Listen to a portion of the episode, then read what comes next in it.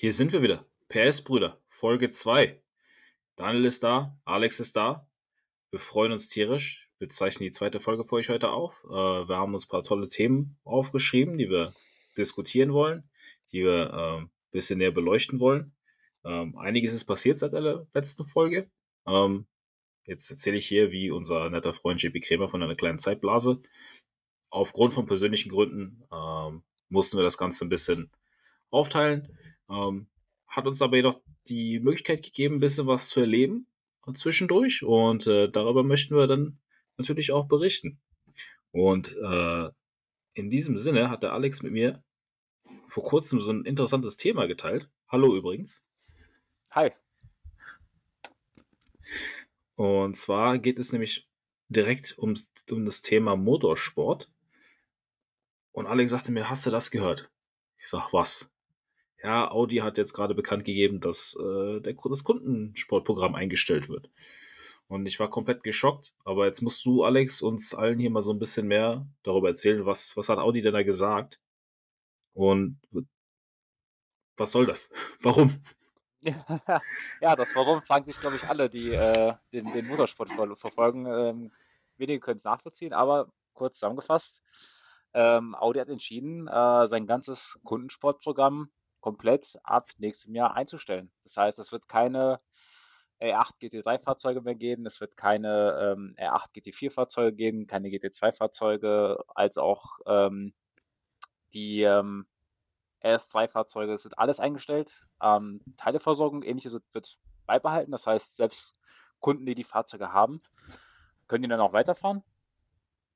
Allerdings ist es wirklich äh, ja, ein, ein sehr trauriger Schritt, weil ähm, Audi hat eigentlich über Jahre hinweg äh, ausgezeichnet halt Kundensport betrieben zu haben. Ne? Man kennt es von der DTM, äh, Langstreckenserien, die waren immer vertreten, auch früher IMSA, ähm, das sind halt wirklich äh, äh, Rennen oder ja, ähm, Rennserien gewesen, die mit ähm, mal, Serien, Anführungszeichen, seriennahen Fahrzeugen äh, betrieben wurden, zumindest, oder halt mit ähm, Karosserien, die wie seriennahe Fahrzeuge aussahen. Also das ist wirklich äh, ein großer Schritt, dort eben alles einzustellen. Ähm, da fragt man sich natürlich, warum wird das getan? Ähm, Audi steigt ja ab 2026 in die Formel 1 ein und äh, ich gehe mal davon aus, ähm, die brauchen einfach die, die Man-Kappa, um dort eben das Projekt weiterzubringen und äh, verfolgen natürlich da das Ziel auch dann gewinnen zu wollen. Aber es ist wirklich ein sehr, sehr, ja, äh, trauriger Schritt, muss man dahingehend sagen, weil das hat Audi halt die letzten Jahre wirklich ausgezeichnet. Na gut, es ist, wie du sagst, schon traurig, nur äh, gefühlt, zwar marketingmäßig schießt man sich ja damit doch schon so ein bisschen ins Knie, weil du bist halt sehr prominent mit, mit dem, was du da tust im Motorsport. Und das ist ja eben das Aushängeschild, oder wie man im Englischen so sagt, äh, Win on Sunday, Sell on Monday. Sonntags gewinnen, montags das Auto verkaufen. Und da gab es natürlich, ähm, vor allem bei Audi, wenn du den R8 anschaust äh, und auch die, die RS-Modelle, RS3, da verkaufen sich ja schon einige von. Und dementsprechend hast du dann damit diese Bindung zum, zum Endkunden, indem du halt ein Auto, ein Auto halt anbietest, was natürlich auf Motorsporterfolgen irgendwo auch basiert. So machen es ja die anderen auch. Oder Ferrari zumindest am, am prominentesten. Ne? Die bauen ja eigentlich nur Straßenautos, damit sie Rennen fahren können. Aber die Straßenautos verkaufen sich aber auch relativ gut, weil, nicht nur wegen dem Prestige der Marke, aber auch weil äh, die im Motorsport nicht unerfolgreich sind. In der Formel 1 lässt sich aktuell ein bisschen drüber streiten, äh, wie man Erfolg da definiert. Aber äh, nichtsdestotrotz ist das ein Schritt als, als Hersteller, puh, den musst du natürlich erstmal den ja. Leuten erklären. Zumal ist es ja, ähm, vor allem wenn du guckst, halt so ein Daimler-Konzern also Mercedes, die fahren auch in der Formel 1 und haben trotzdem ein sehr starkes GT3-Programm oder auch ein Kundensportprogramm. Ne? Und die können das steppen und es zeigt sich auch, dass es auch parallel funktioniert und AMG ist ja auch, ähm, ja, das Formel 1-Team ist auch sehr erfolgreich äh, auch noch dazu. Deswegen ist halt äh, schade, weil eigentlich hast du ein perfektes Beispiel, das es zeigt, es geht. Man kann beides parallel betreiben. Ähm, und ähm, dass man sich da nicht traut. Natürlich ist es eine, eine Frage der Kosten, aber ähm, ich glaube nicht, dass das Kundensportprogramm von Audi da äh, ein Verlustgeschäft war. Nee, also es ist ja immens teuer, erstmal so ein Auto zu kaufen. Und was du dann ja an Teilen dann immer wieder brauchst, weil du irgendwo dir äh, im Rennen oder über ein Wochenende da drei Motorhauben und, und Kotflügel zerfeuerst, weil du da ein bisschen mal einen angetascht hast oder vielleicht warst du an einem Kurvenausgang ein bisschen zu schnell und je nach Strecke bist du vielleicht mal irgendwo an, an so einem Stadtkurs an die Wand dran geraten. Ich glaube, dass das andere, was man sich äh, vor Augen halten muss, ist, wenn du dir Audi anschaust und du das erfolgreichere Auto von den Autos anschaust, der R8, kommt ja kein Nachfolger. Auf was willst du dann einen, einen Rennwagen basieren? Es sei denn, du greifst einfach irgendwas aus dem Himmel und baust wie so ein, so ein Tube-Frame-Auto, wo du dann einfach, egal welche Karosserie drüber stülpst, als wäre es ein Tamiya-Fernsteuerauto. Ist natürlich eine Option, aber du hast halt keine Referenz für den Kunden, weil du greifst da einfach irgendwas außer Luft. Äh, natürlich, aber ich meine, ein RS5 wird immer noch verkauft. Äh, ähm, wird es auch weiterhin äh, erstmal geben. Und äh, man sieht ja auch an, an BMW, die haben auch von den großen äh, langen Limousinen umgeschwenkt auf, auf den äh, M4 und äh, darauf die Basis gelegt für alle seine GT-Fahrzeuge. Also man muss nicht unbedingt eine 8 nehmen, und was der halt 200.000 Euro kostet, um da ein GT3-Fahrzeug aufzubauen. Dann kannst du auch günstigere, Anführungszeichen, günstigere äh, ähm, sportliche Modelle deiner, deiner Marke nehmen und darauf eben halt GT-Fahrzeuge aufbauen, die du dann eben wieder verkaufen kannst. Weil davon, es wird nochmal äh, eine Generation geben ähm, von diesen Fahrzeugen. Und ähm, dafür muss auch ein gewisses Marketing betreiben. Ne? Und irgendwer muss das halt auch kaufen und äh, du musst den Leuten auch vermitteln, hier, das ist doch kaufbar. Kauft es. Sonst machst du ja eigentlich alles umsonst. Vielleicht sollten wir bei Audi einfach mal anrufen und sagen, dass man dann bestimmt ein ganz tolles GT-Auto aus so einem RS4 Kombi bauen kann. Das wäre, ja, Anführungszeichen. Sicherlich sehr sportlich, aber hat auch gewisse Nachteile. Fangen wir mal bei der Aerodynamik an, ist nicht ganz so praktisch. Außer dass vielleicht du, findest eine Rennserie, wo du, du findest eine Rennserie, wo du vielleicht noch hinten noch äh, drei, vier Reifen mit transportieren musst, parallel dazu, dann ist es perfekt geeignet. Ja, gut, dann, dann driftest du ja schon fast den Rallye-Bereich ab, da hast du aber ist ein Reifen mit dabei. ah, schade. Wir haben es ja nicht mal geschafft, so ein Auto zu fahren, außer vielleicht im Simracer, aber äh, wäre natürlich toll, das Ganze weiter zu, zu beobachten, wenn da was Neues kommt. Oder wer weiß, vielleicht überlegen sie sich irgendwas anders ich hoffe es ja doch, dass sie, äh, dass ihnen nächstes Jahr oder Ende dieses Jahres einfällt, dass es eigentlich eine dumme Idee war und äh, die dann doch noch merken, wir müssen ein gewisses Marketing betreiben und ähm, das war immer, wie du sagtest, ähm, Motorsport ist auch gewisses Marketing. Äh, du versuchst deine Fahrzeuge ähm, vorzustellen, die, die Performance, die Technik zu zeigen, die halt in dem Serienfahrzeug steckt und ähm, das war immer das A und O und ähm, ich meine, was willst du machen? Willst du eine Werbung zeigen, wo äh, Darth Vader auftaucht? das hat nichts mit dem Fahrzeugmodell zu tun am Ende, ne? Du ja. sprichst da gewisse äh, äh, äh, Kunden damit an, aber ähm, die Performance deines Autos wird damit nicht gezeigt. Ne? Wie hebst du dich gegenüber der Konkurrenz ab? Also, das, das geht so ein bisschen in, das greift so ein bisschen das Thema auf, was wir letztes Mal gehabt haben, weil äh, gut, da war es eher Handschalter im, im, Motorsport und alles ein bisschen oldschool. Aber wenn du halt äh, vor Augen hältst, früher waren die, die Rennautos auch viel seriennah. Ne? Also im Sinne von, von wirklich vom, von der Karosserieform. Unten drunter war es natürlich ganz, ganz anders, wenn du dir die späten 90er, Anfang 2000er DTM-Autos anschaust. Das war ja auch nur ein Stahlrahmen mit einer Karosserie drüber gestülpt, aber es war immer noch viel näher am, am Auto, das war immer noch viel näher dran in dem Auto, was du kaufen konntest. Aber die Rennserien genau. sind dann irgendwie so eine Richtung gegangen, wo alles irgendwie so Sportcoupé und Rennwagen wurde. Und ich glaube, das ist vielleicht auch mit einer der Gründe, warum, warum vielleicht der Motorsport an sich so ein bisschen äh, den, den Kontakt zu vielen Leuten verloren hat, ist, weil du halt dein, dein Rennsportprodukt auf einem Auto basierst, was für den Normalmann gar nicht äh, erreichbar ist. Also das kannst du dir schon vom Haus aus gar nicht leisten. Wohingegen du früher genau. so ein 190er Benz, den haben viele gefahren. Ja? das war halt so für jeden irgendwo irgendwo erreichbar. Das war auf jeden Fall viel nahbarer. Oder auch so ein normaler Dreier BMW, ob du jetzt einen 318er fährst, ob du den M3 fährst. Und Richtig. da finde ich, sollte das Ganze irgendwie so ein bisschen, bisschen wieder hin zurückgehen. Also wer ist, kann man vielleicht schon nachvollziehen, warum Audi dann da auch dann irgendwann sagt, okay, die haben, denke ich mal, die andere Position, wo sie noch weiter in die Zukunft schauen können und sagen, okay, strategisch es ist am Ende immer noch ein Geschäft. Macht das dann vielleicht doch einfach keinen Sinn? Also lassen wir es halt einfach bleiben. Aber es gibt ja viele Hersteller, die sind irgendwo rausgegangen, dann kamen sie wieder und dann wird groß, äh, groß zum Tam. Da haben wir auch gleich wieder ein Thema, wo, wo das genau der Fall ist. Hersteller war weg, war lange nicht mehr da und uh, plötzlich kamen sie zurück. Aber ja, wäre natürlich äh, viel schöner, das zu sehen. Und in dem, in dem Sinne, wenn du dir halt die V8 Supercars in Australien anguckst, die Autos, die da fahren, das ist ja quasi wie End-90er DTM. Und das hat bei den Leuten unfassbar viel Zulauf, weil halt die Autos, auf denen das basiert, so handelsübliche Limousinen eigentlich sind, also im, im Normalleben. Genau. Also, ja, traurige Nachricht. Äh, was soll man noch dazu sagen? Wir sagen, gehen wir zum nächsten Thema über. Ja, das passt eigentlich. Ähm, ehrlich? genau. Ja, es wollte ich sagen als äh, Überleitung, weil, äh, weil ja. äh, Audi Motorsport, ja, kein Motorsport, aber hat irgendwie mit Audi zu tun, weil zu Audi gehört noch was anderes und du hast ein tolles Auto gesehen, was vor kurzem vorgestellt wurde. Und jetzt will ich alles wissen. Genau. Und zwar äh, geht es um den Lamborghini Revuelto.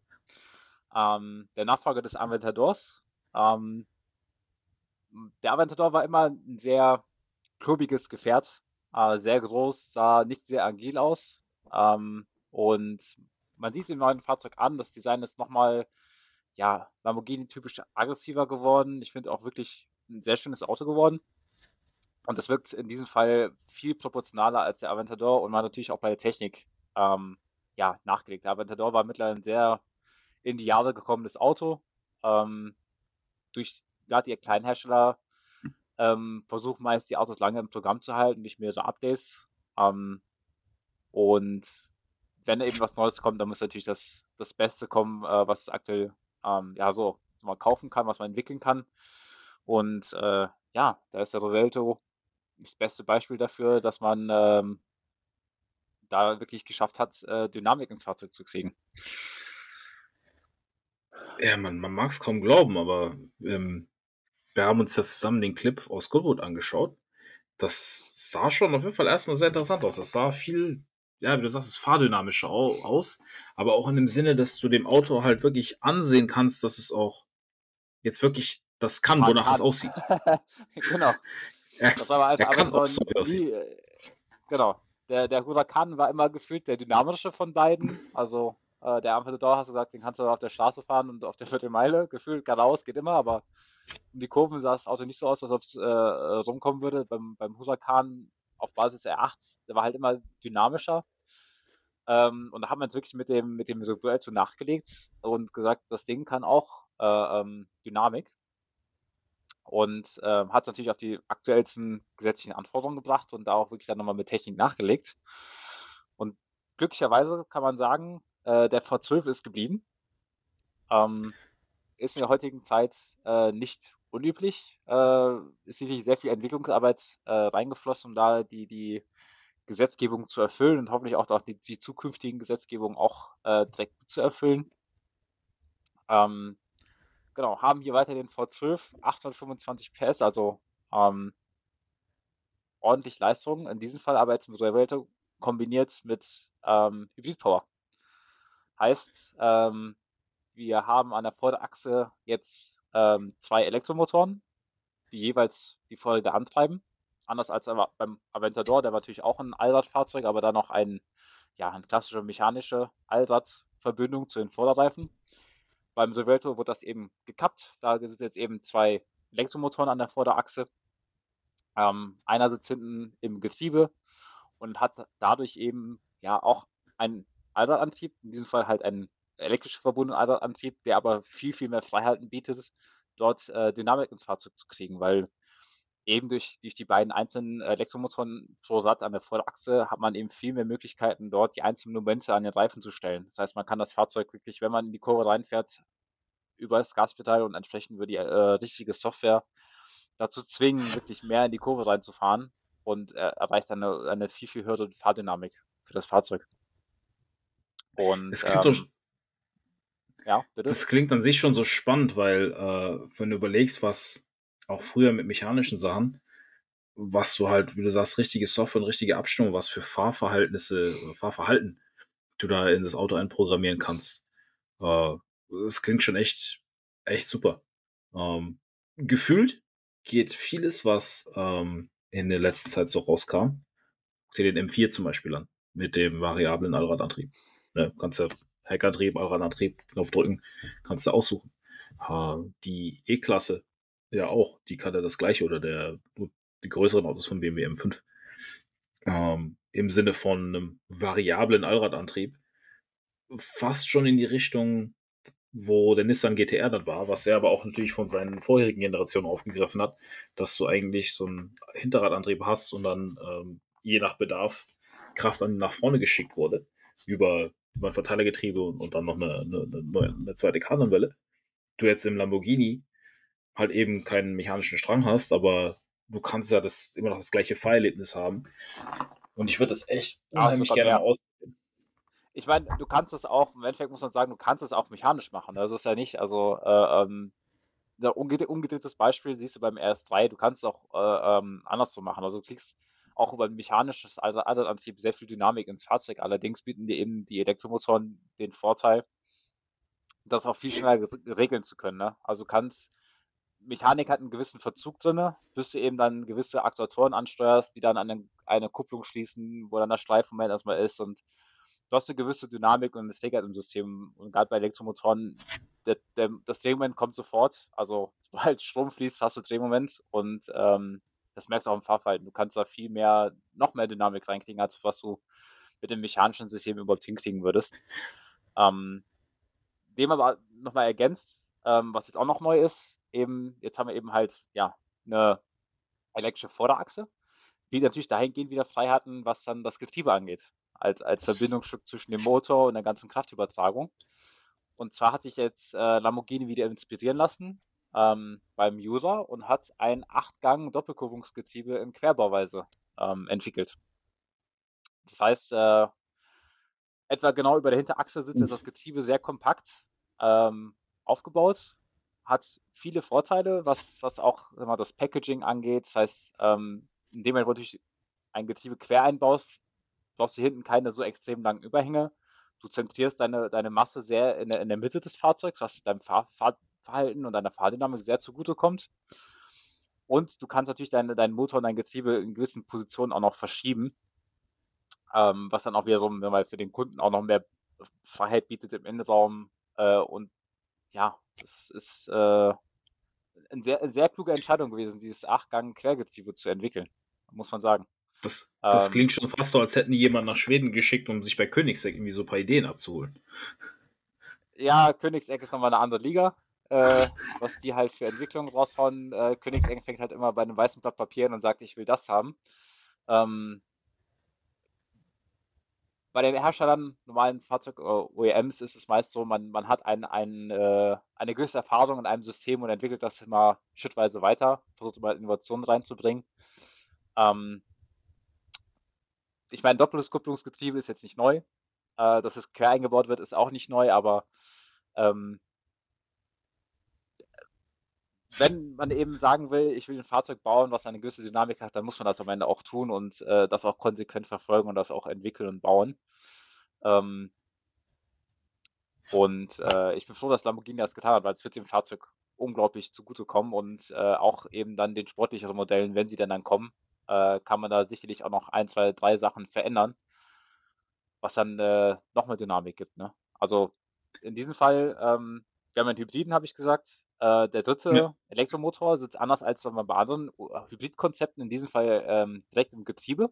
Der sitzt jetzt nicht äh, wie bei vielen Hybridfahrzeugen in der, in der, dieser Konfiguration zwischen Getriebe und, und, und Verbrennungsmotor, sondern er sitzt wirklich rein im Getriebe, ist aber eben über Wellen ähm, mit dem Motor und dem Antriebsstrang gekoppelt.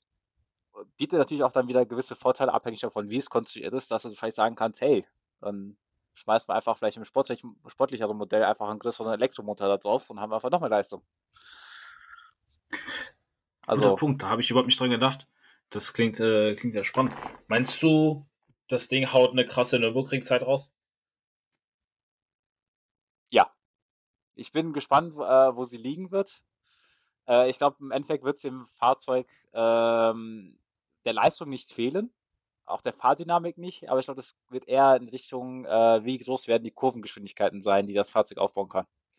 Das ist so ein bisschen das begrenzende Thema. Natürlich hast du eine Aerodynamik, das Fahrzeug ist jetzt natürlich nicht äh, ähm, sehr windschnittig gebaut, hast zwar einen auf, ausfahrbaren Heckspoiler und auch sicherlich irgendwo unten drunter noch ein bisschen aktive Aerodynamik. Allerdings natürlich jetzt kein äh, äh Porsche GT3 RS, äh, der einen riesen Heckflügel hat mit, mit DRS-System, der einfach dafür ausgelegt ist, einfach sehr, sehr hohe Kurvengeschwindigkeiten zu erreichen. Und ähm, auf der Nordschleife hast du eben viele mittelschnelle, schnelle Kurven, wo die Aero sehr, sehr wichtig ist. Also da ist ja nicht der mechanische Grip wichtig, sondern wirklich äh, äh, ja, die Kurvengeschwindigkeit und ähm, da holt halt die Zeit raus, ne? Ja, gut, da hast du recht. Ja. Aber ich glaube, trotzdem gut. Im Endeffekt muss ich sagen, ja, ist, ich würde sagen 50-50. Ich, ich würde nicht mal sagen, dass es vielleicht sogar die schnellste Zeit wird. Ich, ich würde nicht drauf wetten, ehrlich gesagt. Also so sicher bin ich, ich, bin ich nicht, wenn ich sagen würde, der Porsche äh, GT3 S, der schon wirklich schnell, schnell um den Nürburgring ist, äh, wird da in dem Punkt geschlagen. Zumindest nicht ja, in Aventador, äh, mal, Grundausstattung, Seelenausstattung, sondern vielleicht erst gleich nach einer noch sportlicheren, noch aerodynamisch optimierteren Variante mit mehr Downforce. Ja, da bräuchtest du dann nochmal so eine etwas krassere Nummer, das stimmt. Also die Frage ist, dann ist der Revuelto schneller als der Huracan STO, weil das Ding hat ja richtig eine Zeit in Asphalt gebrannt. Ja, das denke ich schon. Also macht da, da und das hat aber auch allein die Leistung und, und den Antriebsstrang und die Konfiguration des Antriebsstrangs schon äh, die Zeit wirst du schlagen. Boah, da bin ich mal gespannt. Da bin ich echt mal gespannt. Aber gut, das andere ist natürlich auch mit diesen ähm, Nürburgring-Zeiten. Irgendwo müssen sich ja alle messen, klar ob das jetzt, was das jetzt immer auszudrücken hat. Was mich mehr freut, ist wirklich, ja. dass das Auto A schön ist. Weil die meisten, die das kaufen, die fahren da eh nicht. Du das fährst stimmt. keine 6 Minuten 35 auf der Kö. Das stimmt. Und wenn du die, wenn du die Käufer fragst, was fährt der, der Wagen auf, dem Nürburgring, wissen sie es auch nicht.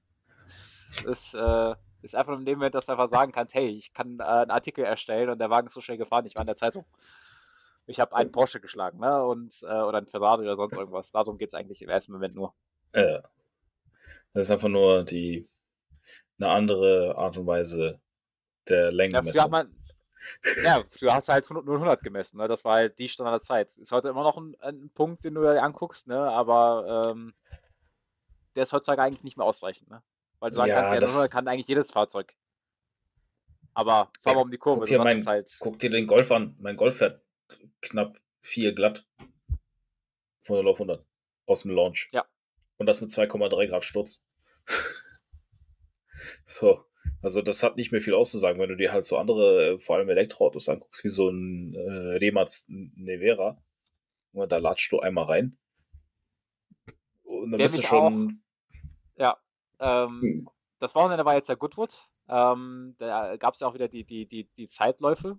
Und um da auch mal kurz auszuholen, äh, da war ich ein bisschen enttäuscht, was äh, den, äh, den ähm, Rimac angeht, weil äh, er gefühlt nicht so performt hat, wie man es erwarten würde mit der Leistung, die das Fahrzeug hat. Ähm, hat es eine, sagen wir, Anführungszeichen standardmäßige Zeit rausgehauen. Ne? Da waren andere Konzepte äh, äh, viel, viel schneller unterwegs, die dort auch dann die, die Bestzeiten gefahren sind. Ne? Na gut, aber den McMurtry darfst du nicht da reinzählen. Das Ding ist ja einfach nur abnormal. Nein, das Ding ist abnormal. Aber das Ding war auch nicht schneller. Also, äh, äh ich, ja, das, äh, erstaunlich, äh, dass es für andere Modelle gibt. Ich würde sagen, wir sprechen einfach nächste Woche darüber, ähm, was so alles in Goodwood abgegangen ist, weil ähm, ja. es ist auch mal so ein Event, wo viele neue Fahrzeuge vorgestellt werden, wo man die Fahrzeuge mal in, in Bewegung sieht und äh, wir sagen, da quatschen wir einfach mal nächste, nächste Woche oder in der nächsten Folge mal ähm, darüber, was denn dort alles passiert ist. Ja, denn ich glaube, wir beide müssen uns nochmal detailliert damit auseinandersetzen, was da überhaupt alles den, den Hügel hochgefahren ist. Und äh, vielleicht auch nochmal bessere Pläne machen, um beim nächsten Mal selber dabei zu sein. Das, äh, die Bucketlist, die wird länger. Äh, das stimmt. Aber hast du, da wir beim Thema Lamborghini sind, ähm, hast du den neuen Le Mans-Rennwagen gesehen? Ja, Wurde auch was denkst du? Was hältst du davon? Äh, äh, vorgestellt. ich habe ein paar Kommentare durchgelesen und habe ein paar Sachen gelesen und ähm, es handelt sich ja auch um ein ähm, LMDH-Fahrzeug, ein Le Mans Daytona Hybrid Prototypen. Das heißt, ähm, das Chassis, worauf der, der Wagen basiert, ist ähm, von einem gewissen Hersteller, der gewählt werden muss bei, äh, ähm, in dieser ähm, Regelkategorie und äh, hatte viele Kommentare gelesen, dass das Fahrzeug ja eigentlich aussieht wie alle Fahrzeuge, äh, ähm, die aktuell Mans auch unterwegs sind. Ich muss aber wirklich äh, ähm, sagen, das passt eigentlich gar nicht, weil allein die, die Lichtgrafik, äh, ähm, die ganzen Dreiecke, die man von Lamborghini kennt, sowohl vorne als auch hinten, das machen das Auto so prägnant in dieser Optik, ähm, dass man es wirklich äh, auch nachts gut erkennen würde. Man, man sieht eben, dass es halt ein Lamborghini ist und das ist, glaube ich, das Wesentliche. Dass wenn du dir ein Fahrzeug anguckst, äh, äh, da sagen kannst, ey, das ist ein Lambo. Und auch wenn das eben ein Le Mans-Prototyp ist, weißt du direkt, das, das ist halt äh, spezifisch. Und äh, es gibt wenige andere Fahrzeuge äh, ähm, von, den, von den Le Mans-Prototypen, die eben das gleiche, gleiche Gefühl auslösen. Ja, das äh, fand ich interessant. Das wusste ich tatsächlich gar nicht, dass äh, die Chassis von, ähm, von, von der gleichen Quelle quasi kommen. Ähm, aber man sieht schon die Unterschiede. Also es ist ja nicht so, dass das wirklich genauso aussieht wie alle anderen Autos. Jeder hat da seine eigene, nochmal seine eigene Signatur in dem Ganzen. Ähm, bin mal gespannt. Kommt, wer kommt noch dazu nächstes Jahr? Ja, äh, nächstes Jahr kommt noch dazu äh, BMW. Das heißt, BMW hat jetzt doch entschieden, die waren ja mit ihrem Le Mans Daytona Hybrid-Prototypen äh, bisher nur in Daytona, also in, in der, der IMSA-Kategorie äh, in den USA unterwegs haben sich aber doch entschieden, äh, ab nächstem Jahr auch ähm, an Le Mans teilzunehmen. Als auch ähm, Acura wird kommen. Also die, für die gilt das Gleiche. Ähm, bisher in der IMSA-Kategorie vertreten, äh, sind USA ganz groß, haben auch die letzten Jahre dort immer Prototypenfahrzeuge gestellt und auch regelmäßig äh, äh Siege eingefahren. Also es wird äh, nächstes Jahr noch spannender, äh, was Le Mans angeht, als dieses Jahr. Und ähm, ja, nochmal eine gute Überleitung. Ähm, wir waren dieses Jahr da und würde sagen, das äh, ist ein Topic, äh, davon sollten wir auf jeden Fall ein bisschen was erzählen. Ja, auf jeden Fall. Also, bevor wir auch zu unser, zum Abschluss kommen, zum Abschluss, zum Fazit, wie wir es fanden, holen wir doch mal ein bisschen aus.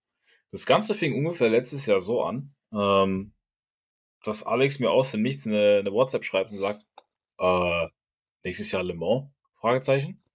Und ich sage einfach, ja, warum nicht? Okay. Und kurze Zeit später sagte er, ja, Tickets sind gekauft. Ja. Ich habe ich hab bis heute keine Ahnung, wie du es geschafft hast, an diese Tickets zu kommen. Ich weiß auch nicht ähm, mehr. Man muss jetzt sagen, es war im freien Verkauf. Äh, da ist er sich eingeloggt. Ähm, und äh, ja, Glück gehabt, äh, dort äh, ja, Karten für auch für Tribünentickets zu bekommen. Genau. Ich, ich weiß nicht, wie ich das ausdrücken soll, aber äh, gut, es ist ja nicht Tomorrowland. Das geht da, wobei, das war, glaube ich, auch recht fix ausverkauft, soweit ich mich daran erinnern kann. Ähm, was, äh, was die Nachrichtenbeiträge äh, Beiträge so angeht. Was ich überhaupt nicht auf dem Schirm hatte, ist, dass es das 100-jährige Jubiläum ist. Ich dachte mir halt einfach nur so. Dem Schirm.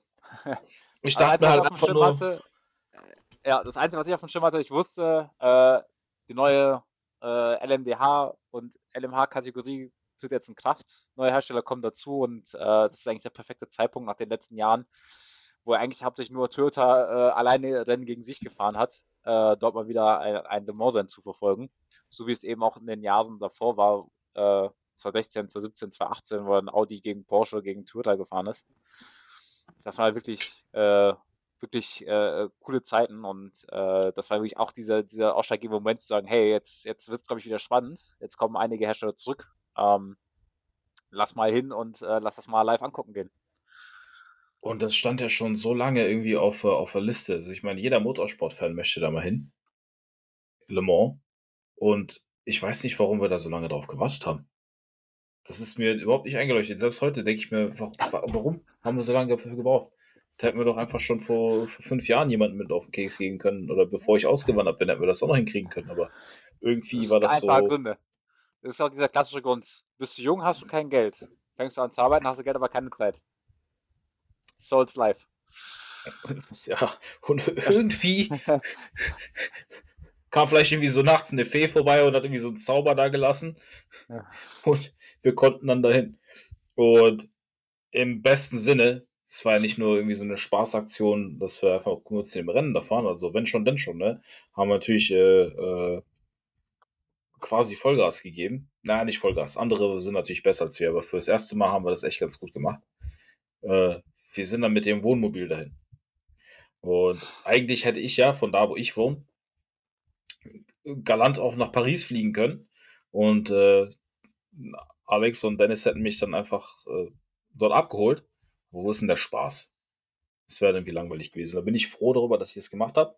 Bin dann äh, nach Deutschland geflogen, damit wir halt alle zusammen in dem Wohnmobil loslegen konnten. Und ich fand der, die Anreise, die Fahrt dahin ging echt fix. Dafür, dass wir so acht oder zehn Stunden unterwegs waren, von Düsseldorf aus, war das irgendwie voll in Ordnung. Genau. Und das Beste war eigentlich, äh, je näher man kam, desto mehr hat man gesagt, okay, ich kenne die Rennstrecke in- und auswendig. Ich weiß, wie die, wie Rennstrecke aussieht. Du hast keine Ahnung, wie die Umgebung aussieht. Du, du fährst durch ein Land, was du so in der Ecke dort gar nicht besucht hattest. Kommst du dann an, denkst du, wo ist jetzt die Rennstrecke? Wo ist noch 10 Kilometer? Okay, wo? Ich sehe es nicht. Ist irgendwie alles viel zu flach hier.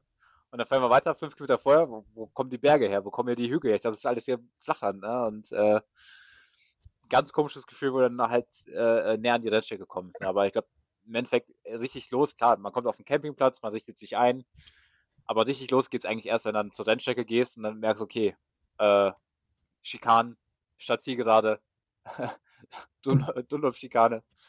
Also, genau, äh, ähm, erstmal zurechtfinden. Dann, dann, dann, dann realisiert man erst eigentlich, dass man in Le Mans ist. Ne? Also klar, auf dem Campingplatz merkst du noch nichts, außer dass halt der Franzosen, Engländer sind, da sind, aber ähm, dass du in Le Mans bist, merkst du erst, wenn du dann an der Rennstrecke stehst und äh, dir das Ganze anguckst. Ja, die Strecke ist schon der Hammer. Also ich muss sagen, ich musste mir dafür extra halt ein, ein paar Notizen machen und so, damit ich nichts vergesse. Äh, bist natürlich geflasht, ne? Ähm, das erste Mal da, du bist dann voll, voller Adrenalin und vor allem, es musste, es waren ja nicht mal, glaube ich, die Le Mans Autos, die gefahren sind, das war irgendwas anderes, wo wir dann auch an der Strecke ankamen. Äh, am ersten Tag. Das war die äh, Le Mans äh, European Series mit den C3-Fahrzeugen und den LMP3-Fahrzeugen. Richtig selbst da kriegst du einfach schon voll das Adrenalin, weil du hörst einfach nur Motorengeräusche und dieses ganze Knallen. Ähm, und es riecht nach Benzin, es riecht nach, äh, nach Gummi, das äh, einfach nur herrlich, einfach nur herrlich. Ähm, ja, Le Mans kann man auf jeden Fall nur empfehlen. Ähm, auch renntechnisch, wie, wie war denn dann so Eindruck? Was war, was ging dir zuerst durch den Kopf, als, als wir dann wirklich im, im so Fahrerlager waren und die Autos gesehen haben oder die das erste Mal am Fahren sehen. Schwieriges, äh, schwierige Aussage. Ich meine, das sind alles neue Fahrzeuge, aber ich glaube, äh, wirklich, äh, äh, die Rennaction ging da wirklich los äh, mit dem Qualifying, ne? wenn es wirklich als, als Anfang, äh, als ums Ganze ging. Ne? Und die Teams dann auch angefangen haben, halt wirklich äh, zu pushen. Es war schon geil. Auch das gesamte Rennen war, war, war super interessant, auch äh, mit den verschiedenen Wetterbedingungen. Äh, ähm, ich meine, die Strecke ist, im Vergleich zum Nürburgring, ist ja vergleichsweise mixig, ne? Äh, ist nicht so groß, ist relativ kompakt, aber ähm, trotzdem hast du auch die gleichen Unterschiede wie am Nürburgring. An der einen Ecke regnet es, an der anderen Ecke regnet es nicht. Dann äh, musst du überlegen, nimmst du jetzt Slicks, nimmst du Regenreifen. Äh, ähm, das war wirklich vom Wetter her, man hätte es nicht besser schreiben können fürs, fürs erste äh, Rennen wieder, wo, wo so viele Prototypen am Start sind. Und ähm, man hat es gesehen im Rennen, also es ist sehr viel passiert, äh, gerade in, in den ersten Stunden bis, bis kurz nach vier nachts, äh, wo wir auch noch äh, unter, unterwegs waren, an der Rennstrecke waren. Ähm, es ist sehr, sehr viel passiert. Äh, Führungswechsel, dann ist der Führende äh, äh, in, der, in, der, Schikane äh, ähm, rausgerutscht. Dann der nächstführende war dann der Peugeot und der ist dann auch wieder rausgerutscht. Also es war wirklich genial und ähm, man muss dazu sagen, ähm, ich hätte es mir anders vorgestellt, wie das Erlebnis drumherum ist, also wie man das jetzt hinfährt, wie man sich zurechtfindet, weil man kennt es vom Nürburgring, man ist ein bisschen ähm, freier in seiner Bewegung, auch mit den Tribünen, man geht aber hin, setzt sich hin, guckt sich das Rennen an, hat gewisse freie Platzwahl, das ist natürlich in Le Mans entsprechend nicht der Fall.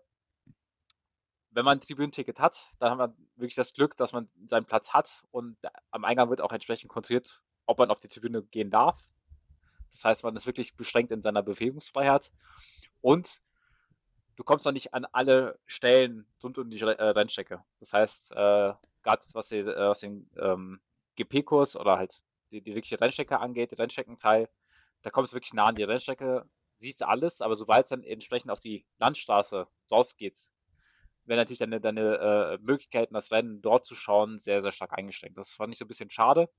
Ist natürlich den gewissen Gegebenheiten geschuldet, dass es wirklich halt auch eine, nur eine temporäre Rennstrecke ist und die Landstraße eben weiterhin halt eine öffentlich befahrbare Straße ist. Ähm, wäre aber cool, wenn man da wirklich noch mehr, noch mehr sehen könnte. Ähm, ja, aber war trotzdem von, von Start bis Ziel war das was eine unglaublich coole, coole, coole Erfahrung. Ähm, es war auch brechend voll, muss man dazu sagen. Ähm, und was mich so ein bisschen auch fasziniert hatte, ist, äh, es waren sehr viele lokale Leute da. Das heißt, ähm, Leute, die nicht mit dem Camper angereist sind, sondern vielleicht die vielleicht nur eine kurze Anfahrt hatten, beziehungsweise gegebenenfalls sogar aus der Stadt waren. Sehr viele junge Leute. Ähm, war wirklich eine sehr, sehr coole Stimmung ähm, um die ganze Renn Rennstrecke herum. Ich, da, da stimme ich dir zu. Ich fand das echt interessant, weil ähm, vor allem viele Leute kamen echt aus irgendwie aus der näheren Umgebung gefühlt. Also bist halt mitten in Frankreich, auch in einem Teil von Frankreich, wo du wahrscheinlich normalerweise nicht hinfährst. Ich fand ganz nett, wo wir dann angereist sind und fuhren dann Richtung Campingplatz und du siehst halt die ganzen Restaurants und alles drumherum. Ist halt alles voll im Thema Le Mans. Ist für etwas, was nur einmal im Jahr stattfindet sind die alle voll dekoriert mit Reifen und irgendwie ähm, karierten, schwarz-weiß karierten Flaggen und im Umriss von der Strecke. Und manche Restaurants haben irgendwelche tollen Racing-Namen und so. Ich meine, gut, Nürburgring ist ja ähnlich. Du hast ja viele so, oder alle Gaststätten oder irgendwelche Hotels drumherum, in, in dem, die mit in dem Thema sind, aber der Nürburgring ist ja da. 365 Tage im Jahr. Gut, ein paar Monate davon hat er halt zu.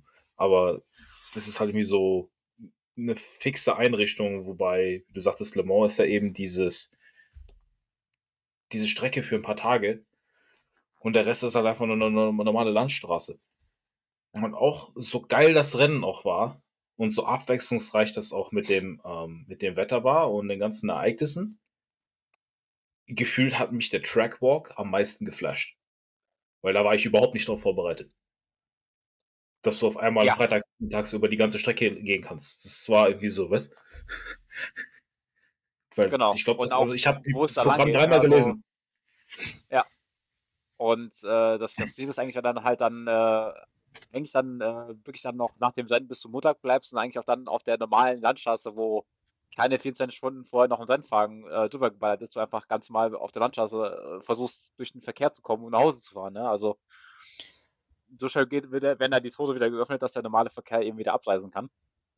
Und äh, das gleiche gilt auch im Fernsehen siehst du die ganzen Bumps gar nicht, auch wenn du an der Rennstrecke lang, lang läufst, das ist halt eine normale Landstraße. Du, es geht erstaunlicherweise viel bergauf, also nicht bergauf, aber halt leicht hoch, leicht runter und äh, ähm, ja, viele Sachen, die man so gar nicht sieht auf dem, auf dem Fernsehen, nimmt man das irgendwann halt ganz normal war. Du hast immer die gleiche Kammerperspektive, die gleichen Blickwinkel, jedes Jahr gleiches Rennen. Und wenn du langläufst, dann siehst du es alles ganz anders. Ne? Dann siehst du den Curve und denkst, oh, hier ist wirklich ein Banking, was sehr extrem ist. Deswegen verstehst du auch, okay, der kannst du zum Beispiel außen überholen. Ne? Und das siehst du in den Kamerabildern teilweise gar nicht so extrem. Jetzt fällt mir die Kurve, wie hieß die Kurve, wo wir beide so geschockt waren? Ähm, Indianapolis? Ich glaube, das war Indianapolis. Ja, das war Indianapolis. Das ist gefühlt so eine Mini-Steilkurve ist. Ja, also, also wirklich äh, äh, eine coole Erfahrung. Aber jetzt will ich mal eine Frage an dich stellen. Was, welches Fahrzeug von allen Fahrzeugen, weil jetzt werden ja viele neue dabei, welches hat, äh, muss ich nicht auf eins festlegen, aber welche Fahrzeuge haben dich am meisten geprägt jetzt das Wochenende? Ich meine, ich habe zwar ein, ich bin so ein Merchandise-Boy, ich habe mir äh, natürlich äh, im Ferrari-Store so ein T-Shirt geholt, war natürlich froh, dass sie gewonnen haben. Was ich aber absolut ja, gefeiert habe, an, ist. An dem Samstag. am Nein. Samstag gekauft, in der Erwartung, dass die gewinnen. Aha. Ja, das war dann eher so, dass der, das, der, der Sieg war eher so dann der Zweitgedanke, so ja, wäre schön, wenn. Nein, ich habe den Peugeot gefeiert.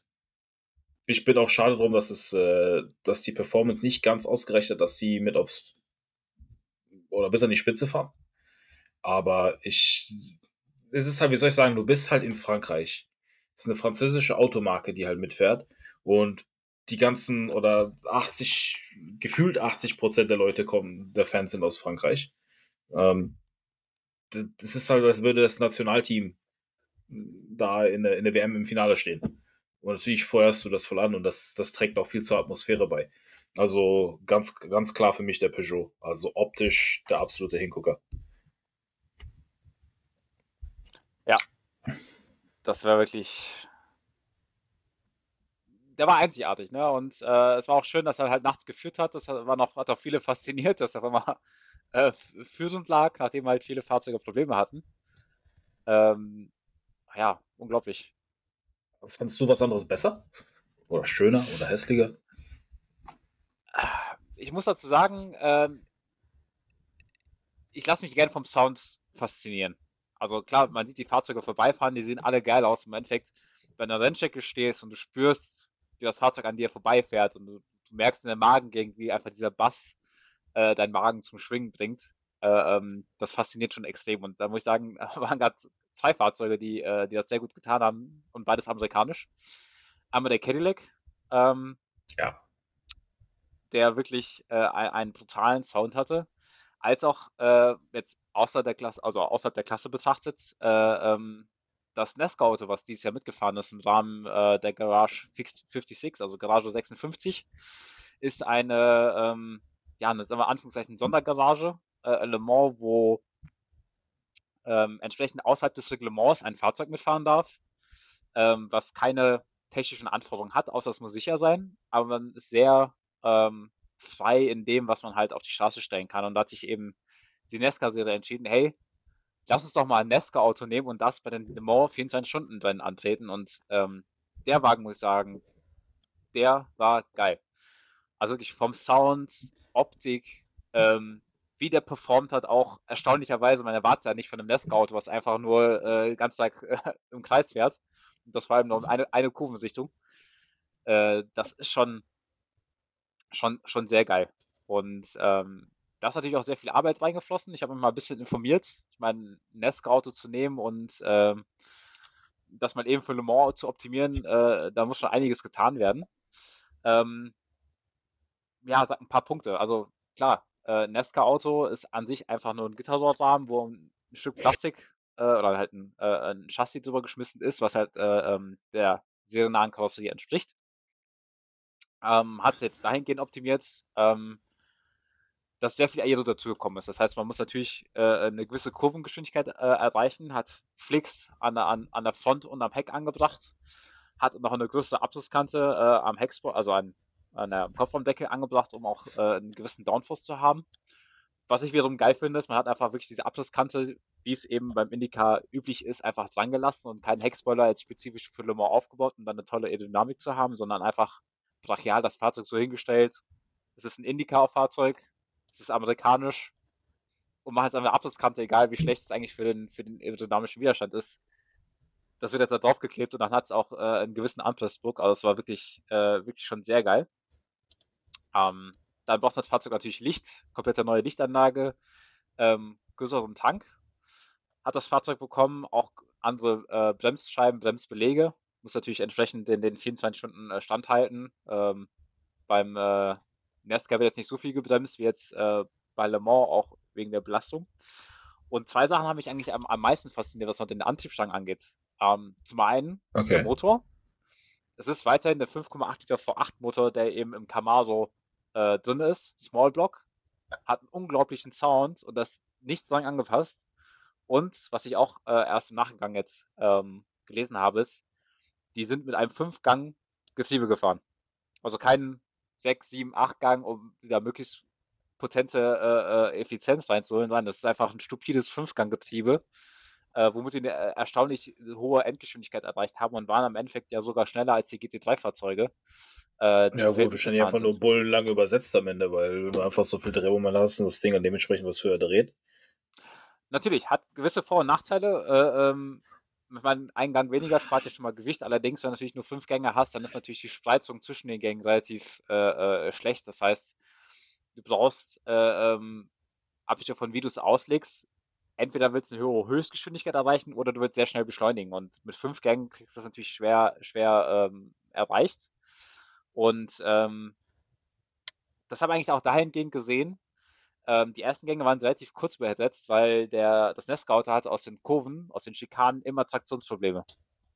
Das Ding hat Slicks, ja. es ist warm, das Ding gibt Vollgas und du hörst einfach, wie die Reifen durchdrehen. Und das ist auch einfach so faszinierend, diese brutale V8, der dann einfach mit seinem Drehmoment da kommt und äh, versucht da äh, den Grip im Boden zu kriegen. Das ist echt äh, äh faszinierend, was die am Ende auch dann, muss man sagen, geschafft haben. Äh, klar, außerhalb des Reglements, aber ähm, da mit den GT3-Fahrzeugen und sogar schneller als die GT3-Fahrzeuge zu sein. Also es ist wirklich, es war wirklich ein geiles Ding und äh, ich hoffe vielleicht, das war irgendwo nochmal zu sehen. Ähm, wäre echt schade, das irgendwo hinzustellen. es war wirklich ähm, diese Kirsche auf der, auf der, auf der Torte, die er nochmal das ganze Le Mans-Wochenende nochmal versüßt hat, äh, diesen Wagen zu sehen, weil er wirklich auch performt hat. Ne? Also es gibt andere Modelle oder Fahrzeuge in dieser Garage 56, weil es halt eben halt Anführungszeichen Testfahrzeuge sind mit neuen Konzepten, die dann nach zwei Runden kaputt gehen oder äh, nicht durchhalten. Das war schon echt faszinierend, dass das Fahrzeug äh, bis zum Ende dann doch gehalten hat, da mit ein, zwei Problemen, aber am Ende dann äh, die Zielflagge gesehen hat. Ja, das, das freut mich echt für das Team, weil die haben halt einfach, das, das klingt wie so eine, so, eine, so, eine, so eine Idee, die du freitags nachts in der Bar in der Kneipe einfach mal so findest. Oh, ich weiß mal, wenn wir so im Auto bei Le Mans mitfahren. Ja, warum nicht? Lass mal versuchen. Ja, ja, genau so letzter, als, ganz als letzter fahren können, ne? Also langsam als die GT3-Fahrzeuge hätten sie auch machen können und dann hast du halt nichts davon, ne? Aber die Fans, die Fans hätten es trotzdem gemocht, weil das ist halt einfach so, das war einfach nur so absurd, weil du hast halt dieses dicke, fette Auto, was irgendwie im, im aerodynamischen Vergleich zu den anderen sah das aus wie ein Ziegelstein auf Rädern. Und dann hast du da so Sidepipes dran. Jedes Mal, wenn der Typ da den Pedal to the Metal geht, schiebt sie halt einfach mal den Magen zwei Zentimeter nach links, weil du einfach diese Druckwelle da halt fühlst. Idealerweise natürlich, der, die ganze Rennstrecke geht ja eigentlich quasi äh, gegen den Uhrzeigersinn und äh, der, der Auspuff war halt links auf der Fahrerseite. Also immer schön auf die Tribüne ausgerichtet und wenn, wenn die dann halt da reingelatscht sind. Was ich fahrtechnisch interessant fand, ist, wie oft der einfach mal mit der Bremse noch einmal das Auto anstellen musste, um die Schikane rumzukommen. Ja. Also so mitten in der, in der, in der äh, Kurve nochmal gebremst, um einfach dann, ja. um den Arsch nochmal hinten rauszuholen, damit das Ding um die Ecke geht. Ja, oder auch nochmal vielleicht nochmal die Bremse angetippt und dann nochmal die, die, die, äh, das ganze Gewicht des Fahrzeugs auf die Vorderachse zu kriegen, um noch besser um die Kurve zu fahren. Das war wirklich äh, muss man sagen, haben die Rennfahrer aber sicherlich auch viel rausgeholt im Endeffekt von dem Konzept, um da wirklich äh, Kurven fahren zu können und auch engere Kurven. Ne? Das, äh, ja, äh, es war ein sehr gelungenes äh, Le Mans-Wochenende. Und ähm, ja, hast du noch irgendwas zu ergänzen zu dem Wochenende? Lass mich doch nochmal schauen, was ich da zu ergänzen habe. Ich habe da so ein paar Sachen aufgeschrieben. Allgemein zum Le Mans-Wochenende. Also hier ist, was ich toll fand. Ne? Erstmal fand ich die Atmosphäre toll. Also nicht nur, weil es das, das 100-jährige Jubiläum war, sondern irgendwie, ich war auch sehr überrascht von, von überrascht davon, wie, wie gemischt das Publikum dann doch ist. Also das war jetzt nicht irgendwie. Vielleicht ist der Nürburgring einfach zu wenig und so auf meine Referenz, dass du halt einfach nur irgendwie eine gewisse Typ Mensch siehst, siehst, indem du halt ansiehst, dass es, ja, der ist Motorsportfan. Oder der ist halt so richtig tief in dem, in dem Thema. Aber das in Le Mans war halt, als wäre es wie so ein Picknick. Da geht die ganze Familie einfach mal hin. Ne, wahrscheinlich so die ganzen Locals, die dann vielleicht unter der Woche oder vorm Rennwochenende da hinkommen und gucken sich das Ganze halt so ein bisschen an. Also echt alle Altersgruppen, von jung bis alt. Ja. Vor allem äh, alt. Also auch die ganzen Rentner, die mit äh, den Frauen da waren, wo du siehst, an, an der Cappy, die gehen seit 30 Jahren nach zu Le Mans. Äh, ähm, das ist schon echt cool. In 30 Jahren bin ich auch einer davon. Ja. ähm, ich finde es in sich äh, auch sehr gut organisiert. Natürlich, das, sie machen das ja nicht zum ersten Mal, aber war dann doch schon echt sehr ordentlich aufgebaut. Du weißt, wo du hingehen kannst, was du machen kannst. Du hast viel Rahmenprogramm drumherum.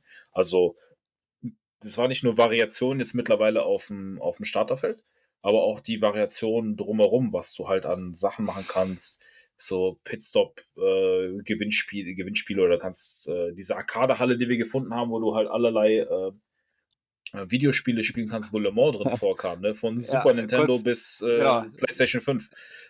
Ja, das war ja noch, das war ja noch, genau, Super Nintendo war alles dabei. PS1, PS2, PS3, da waren noch alte Formel 1 Games, da war noch, äh, ach, ich weiß gar nicht mehr, äh, ähm, ja, alles spielen, ne? Also wirklich alles, was alt ist. Ähm, hast du sehr viele Hersteller da gehabt, die äh, Stände hatten, die Fahrzeuge gezeigt haben.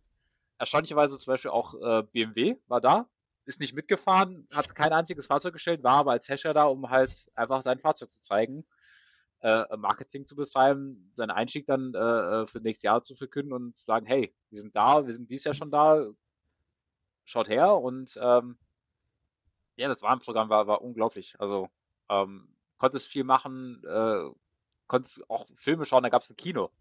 Und welcher Rennstrecke gibt es ein Kino? Ich meine, ja. dass oben ein DJ auflegt, ja, okay, das hast du am Nürburgring auch, dass da ein Riesensatz steht, das hast du in Spa auch, aber komm, dass du da ein Kino hinstellst, eine fette Leinwand und sagen kannst, hey, ich habe gar keinen Bock auf Rennen schauen, auf die Rennserie auf die, die Unterkategorie, ich gucke jetzt mal einen Film. Ja, ja. ist total ist top. Auch nicht schlecht ja, selbst die Campingplätze waren, fand ich geil. Den einen Abend ähm, haben wir uns ja da am Campingplatz hingesetzt. Das, den einen Abend, das war ja an dem Samstagabend, also erst äh, die Nacht von Samstag auf Sonntag, wo es Rennen war. Wir haben irgendwie, ich weiß nicht, wie wir diese zwölf Stunden auf diesem, diesem Tribünenstuhl geschafft haben. Ähm, darum gehockt, dann halt ein bisschen umgerannt und zurück Richtung Campingplatz morgens um zwei und uns dann da nochmal vor den Bildschirm gesetzt. Und das fand ich auch geil, dass du dann da halt äh, schön in der Bar nochmal so ein Bier holen konntest oder so ein Cocktail wenn du Bock hattest, noch eine Portion Fritten und dann bist du halt in deinen Campingwagen gegangen und hast eine Runde geschlafen. Ähm, also von der Orga war ich echt beeindruckt. Ich fand das echt toll. Ähm, ja, ich fand es schade, dass die. Ja, ja, ich fand es schade, dass die Fahrrad, also das, äh, die Fahrrad, der Fahrradverleih so teuer war. Also deswegen haben wir es nicht gemacht. Ich hätte gerne die Strecke mit dem Fahrrad abgefahren und hätte auch zwei oder drei Runden machen können. Einfach aus Jux. Ja. Weil 13 Kilometer zu Fuß ist gut für die Gesundheit, aber mit dem Fahrrad macht es ein bisschen mehr Spaß. Ja, da muss man auch sagen, also ein, zwei Kritikpunkte habe ich ja doch. Äh, ähm, zum einen äh, ist ja so ein bisschen, also unser Lessons Learned von, vom ersten Mal Le Mans, das geben wir euch jetzt ein bisschen weiter, wenn ihr natürlich dann Lust habt, auch mal Le Mans zu besuchen, dann äh, hier ein paar Tipps gut zuhören, worauf man entsprechend achten sollte. Ähm, zum einen, klar, Ticketkauf. Ähm, es ist anders als bei anderen Rennserien oder am Nürburgring. Es gibt ein Kontingent, das verkauft äh, der ACO, also der Veranstalter, direkt über sich und es gibt ein Kontingent, das wird an gewisse Ticketfirmen weitergegeben und die dann entsprechend diese Tickets weiterverkaufen. Die lassen natürlich das Ganze bezahlen, es geht natürlich dann wieder durch weitere Hände, Hände kosten, das heißt, äh, die Tickets werden dann proportional nochmal teurer. Äh, Finde ich natürlich dahingehend nicht so schön, weil ähm, wenn du zu dem Rennen möchtest und du kannst einmal vom Hersteller ein Campingticket äh, für, für 90 Euro kaufen oder du kaufst es halt bei, den, bei diesem Drittanbieter, der offiziell lizenziert ist und das verkaufen darf, das heißt, es ist kein Schwarzmarkt oder so, und der dann einfach fürs Ticket 299 Euro verlangt, finde ich das halt schon ein bisschen frech, weil im Endeffekt kriegst du das Ticket zugeschickt und am Ende steht halt UVP 90 Euro drauf und das ist, das ist, stößt bei mir ein bisschen auf Unverständnis, äh, äh wieso man das Ganze machen muss. Ne? Also ich meine, man bietet da die ganzen Verkaufsplattformen und online alles an. Warum muss, kannst du jetzt nicht alles über die Webseite verkaufen? Warum muss das eben über diesen Drittanbieter machen? Äh, ähm, stößt mir ein bisschen auf Unverständnis, macht das Ganze halt unnötig teuer, gerade wenn halt das Ganze halt besuchen möchtest und vielleicht nicht ganz äh, das Budget hast, ist das halt schon ein bisschen ähm, nachteilig dahingehend. Ne? Also ähm, ja, das stimmt. war nicht ganz so geil. Und ähm, was die Campingplätze angeht, man kriegt vorher Informationen, was darf ich mitbringen, was nicht. Ja, und da war zum Beispiel drauf, äh, äh, ähm, Scooter und Fahrräder sind halt äh, nicht erlaubt. Wir kamen an und alle hatten Fahrräder und Scooter dabei, um, um sich halt mit Rennstrecke herumzubewegen. Ne? Also ähm, deswegen, wie du es gerade angesprochen hast, es gibt einen Fahrradverleih. Da muss es halt für die ganze Woche mieten, das Fahrrad. Äh, brauchst es dann vielleicht nicht mit aufs Gelände, kannst es auch nicht nehmen. Das heißt, du kannst nur um die Strecke herum vielleicht mal äh, langfahren. Ist dahingehend ein bisschen vielleicht schlecht mit Informationen. Ne? Also hätte ich vielleicht gehofft, dass es das besser abläuft, gerade halt mit, dem, mit den Tickets. Ähm, und äh, bei uns war das ja auch so. Die, die Eintrittskarten und die Tribünentickets ähm, haben wir halt direkt vom ACO bekommen oder beim ACO kaufen können. Und äh, das Camping-Ticket muss man auch nachhinein halt für teuer Geld auch noch nachkaufen, äh, um überhaupt dann irgendwo äh, die ganze Woche schlafen zu können. Ähm, und eben als Tipp, wenn ihr da seid, äh, also hin wollt, ähm, die Karten werden nicht gleichzeitig verkauft. Das ist ja erst, wenn die Einsatzkarten verkauft und dann die Camping-Tickets. Ähm, konzentriert euch erstmal auf die Tribünenkarten. Äh, ist mein Tipp. Äh, sucht euch einen Platz, wo direkt gegenüber ein Bildschirm ist. Es gibt vorher Informationen, wo die Bildschirme sind, wo die Tribünen sind. Hat viele, viele Vorteile. Wenn man auf der Tribüne sitzt, kann man das Rennen wunderbar über den Bildschirm verfolgen. Wer ist führend, wer macht gerade einen Boxenstopp und ähnliches. Bist also immer, immer mit dabei. Und äh, zweiter Tipp, selbst wenn ihr einen Bildschirm habt, schaut, dass er gegenüber von euch ist. Weil äh, wir waren einmal an dem äh, Donnerstag, wo man sich noch ein bisschen frei bewegen konnte, auch auf der Tribüne. Und der Bildschirm war rechts von der Tribüne für alle Leute halt sichtbar. Problem war, es ist etwas passiert, alle Leute sind aufgestanden und am Ende hast du einfach nichts gesehen. Also alle Leute standen vor dir und du hast von dem Bildschirm selbst nichts gesehen. Das ist also ein bisschen nachteilig. Das heißt, versucht, wenn ihr Karten wollt, schaut, nehmt euch einen Tribünenplatz ähm, mit einem Bildschirm gegenüber. Ihr habt dann einen sicheren Platz, wo ihr das dann entspannt gucken könnt. Ähm, auf die Tribüne kommen nur die Leute, die ein Ticket haben. Das heißt, es kann nicht passieren, dass jemand auf eurem Platz sitzt. Äh, es sei denn, er hat selber ein Ticket auf der Tribüne. Und ihr habt es an einem Renntag entspannter, weil ähm, der ganze freie Bereich ist morgens sehr, sehr schnell gefüllt. Das heißt, selbst wenn ihr nach Le Mans wollt und ihr habt nur eine normale Einzelskarte, schaut, dass ihr am Renntag sehr, sehr früh morgens schon mal los zur Rennstrecke geht und euch einen guten Platz sichert, weil die sind sehr heiß begehrt und sehr schnell weg. Und das hat mit den Tribünentickets nicht. Und ich muss sagen, wie du sagtest, wir saßen auf der Tribüne äh, insgesamt, keine Ahnung, von den 24 Stunden, 18 Stunden, 19 Stunden. Äh, da lohnt sich dann die 100 Euro mehr auf Preis schon wirklich deutlich, wenn du auch da gegenüber dem Bildschirm hast, weil das dann ja. einfach entspannter äh, verfolgen kannst und du, du kriegst alles mit, ne? Ja, also ein Tribünen, ein schlechter Tribünenplatz ist immer noch besser als gar keiner. Genau, das würde ich auch so unterschreiben.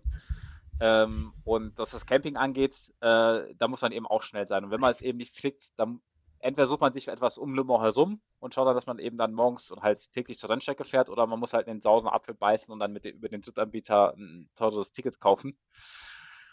Wenn man mit mehreren Leuten hingeht, dann teilt es natürlich wieder gut auf.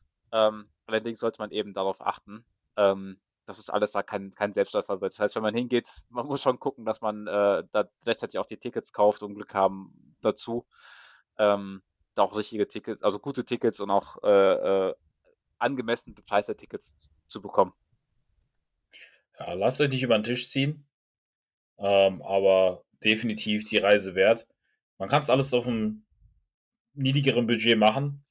Man kann natürlich auch äh, andere luxuriösere Sachen machen. Das gibt, wenn man vielleicht äh, Teil von einem, äh, von irgendwie einem Herstellerclub ist oder so, oder irgendwie ein, super Kunde bei irgendwem ist, dann gibt es auch vielleicht mal so eine Hospitality-Sache, wo man eingeladen wird oder, zum, oder vielleicht Zugang zu hat, was natürlich äh, auch seine Anreize hat.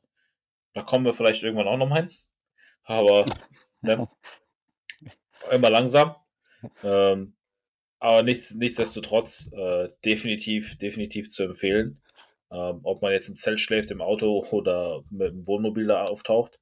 Äh, du, es geht das, alles. Äh, das macht der Porsche-Chef auch. Also äh, ähm, Porsche, habe ich auch im Nachhinein gelesen, hat jedes Jahr auf, äh, in Le Mans einen äh, Campingplatz für seine Mitarbeiter. Und die Plätze werden jedes Jahr verlost. Und dieses Jahr war auch der Oliver Blume, der, der äh, Chef von Porsche, war auch da, hat äh, in einem Dachzelt vom Turbo S geschlafen. Zwei, zwei, Tage lang, war fürs Rennen vor Ort. Also muss sagen, wenn er das kann, dann können das einige Leute auch. Also klar, hat er nichts gezahlt, aber ich meine, ein Dachzelt oder halt ein Zelt, ne, geht es auch kostengünstiger und äh, im Endeffekt, man ist eh den ganzen Tag an der Rennstrecke, man verfolgt viel, es gibt genügend Rahmenserien, Qualifyings, Trainings, ähm, dass du wirklich reichlich beschäftigt bist und so viel waren wir zum Beispiel auch nicht am Camper, ne, also wir sind morgens raus, äh, waren an der Rennstrecke und kamen abends wieder und haben uns eigentlich direkt äh, fast schlafen gelegt, haben ein Bierchen getrunken und dann war Feierabend. Äh, ja, du bringst eigentlich quasi nur dein, dein Hotelzimmer mit. Das ist alles. Aber ja, gut, so ein genau. Campingzelt genau. auf dem Turbo S würde ich auch nicht dann sagen. ja. Ah, witzig, witzig. Ja, das war Le Mans. Das war, das war unser kleiner Ausflug. Ähm, in der nächsten Folge werde ich dann noch über einen anderen Ausflug berichten, der auch mit Motorsport zu tun hat. Und zwar in Übersee bei den äh, Freunden von der NTT IndyCar Series. Äh, und zwar bei der glorreichen Strecke Road America. Mehr dazu in der nächsten Folge. Ähm, wir danken euch fürs Zuhören. Bitte lasst uns Kommentare da und Anregungen da. Äh, wir sind immer offen für Kritik, positiv und negativ, mit dem Ziel, euch schöne Unterhaltung zu liefern mit unseren Unterhaltungen. Und in diesem Sinne, herzlichen Dank und bis zur nächsten Folge. Ciao. Tschüss.